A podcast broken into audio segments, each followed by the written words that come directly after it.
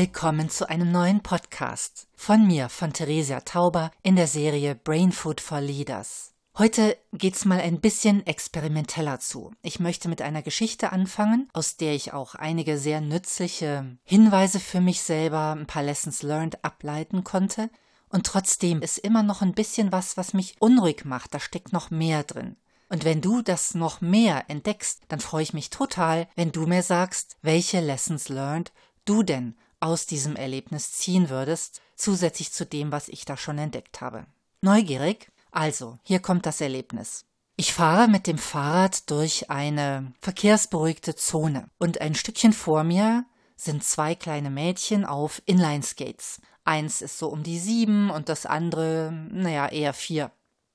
Die zwei unterhalten sich so ein bisschen und die Große sieht, wie ich näher komme mit meinem Fahrrad. Und Anscheinend hat sie sich so ein bisschen Sorgen gemacht, dass ich die Kleine umfahren könnte. Sie guckt so ein bisschen unruhig zwischen mir und der Kleinen hin und her. Und dann sagt sie zu der Kleinen, Sag mal, wie heißt du eigentlich? Und die Kleine sagt, Mia. Und drauf die Große, Mia, pass mal auf, da kommt ein Fahrrad. So. Ich war sehr berührt von dem, was ich da erlebt habe. Also, ich weiß nicht, wie es dir geht, aber was mich verblüfft hat, war, dass die Große, als sie das Fahrrad kommen sieht, nicht einfach schreit, hey, Achtung, da ist ein Fahrrad, sondern dass ihre erste Frage heißt, sag mal, wie heißt du eigentlich? Und als sie das dann wusste, hat sie gesagt, Mia, pass mal auf. Sie hat ganz offensichtlich in Kauf genommen, wertvolle Zeit zu verlieren in einer Situation, die ja durch Zeit stark geprägt ist. Ich komme immer näher. Sie hat in Kauf genommen, Zeit zu verlieren. Wozu? Na, offensichtlich, um dafür die Wirkung ihrer Worte zu erhöhen. Offensichtlich war diesem siebenjährigen Mädchen ganz intuitiv klar, dass ein Mensch deutlich stärker auf Botschaften reagiert, wenn diese Botschaften mit dem eigenen Namen verknüpft sind. Die Marketingabteilungen und gute Verhandlungsführer, Verhandlungsführerinnen, die wissen das natürlich auch. Wahrscheinlich hast du das schon erlebt oder auch selber genutzt. In Mails, auch in Massenmails, wird jeder mit seinem persönlichen Namen angesprochen, die werden da automatisch eingeflickt. Dasselbe bei verschickten Broschüren. Und in der Verhandlung wird ein guter Verhandlungsführer sein Gegenüber auch ständig immer wieder mit dem Namen anreden. Nicht einfach sagen, ich schlage vor, sondern Herr Rübenbrecher, ich schlage vor. Und trotzdem erlebe ich, dass dieses sehr, sehr selten im Alltag von, von den übrigen Kollegen und Kolleginnen so praktiziert wird.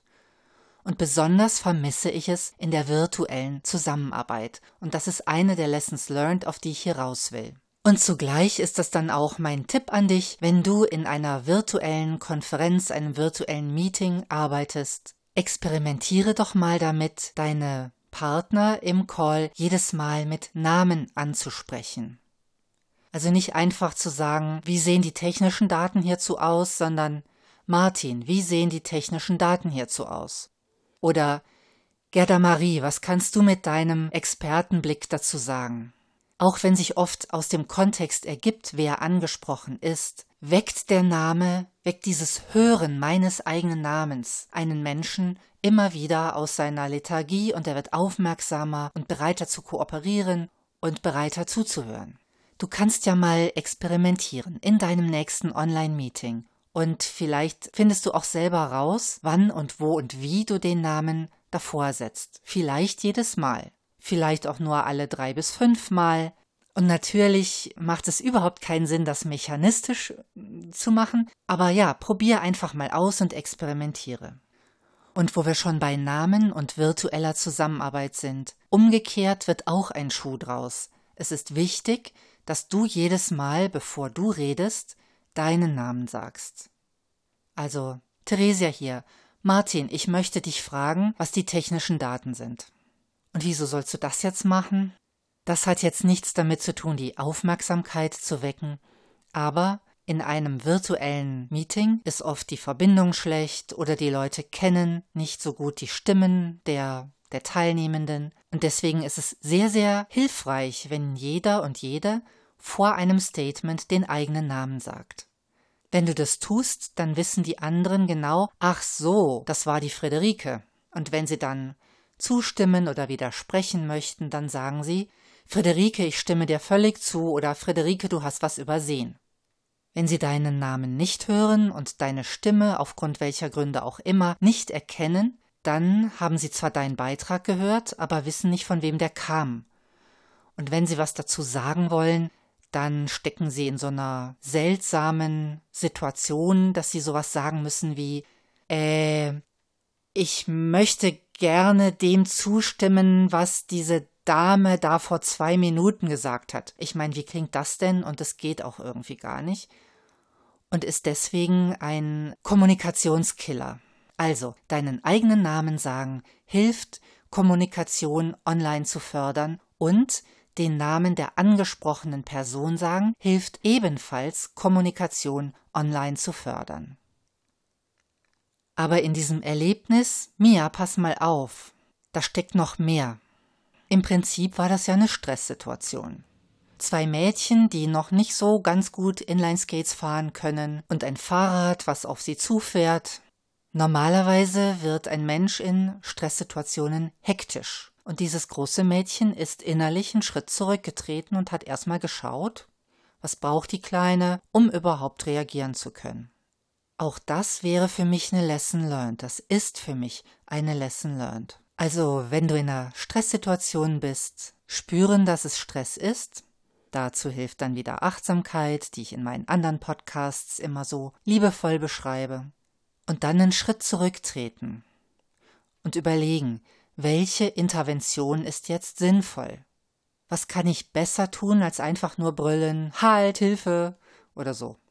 Und vielleicht reicht es, wenn du im Job in einer stressigen Situation bist, in einer, wo Gefahr im Verzug ist und du mit jemandem reden möchtest, dass du dann nicht einfach reinplatzt mit dem, was zu sagen ist, sondern dir irgendeine sinnvolle Intervention überlegst, die davor geschaltet ist.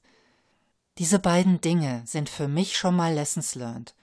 Die Wichtigkeit, mit dem eigenen Namen angesprochen zu werden und die Wichtigkeit, auch in Stresssituationen nicht einfach verbal vorzupreschen, sondern einen Schritt zurückzutreten und zu überlegen, welche Intervention ist jetzt hilfreich, wie muss ich für den, mit dem ich jetzt so dringend sprechen möchte, das Feld bestellen, dass derjenige auch sinnvoll äh, mir antworten kann. Und trotzdem habe ich immer noch das Gefühl, dass in diesem Erlebnis noch viel mehr steckt. Aber ich habe wie ein Brett vorm Kopf. Jetzt kommst du. Was hast du in dieser Art, wie das große Mädchen gehandelt hat, noch entdeckt, was diese Art zu handeln so beeindruckend macht? Wenn dir dazu irgendwas einfällt, dann lass es mich bitte wissen. Das Ganze ist jetzt schon drei Monate her und es lässt und lässt mich nicht los.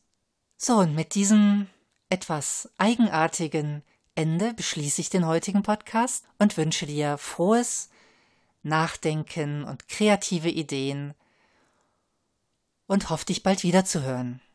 Deine Theresia.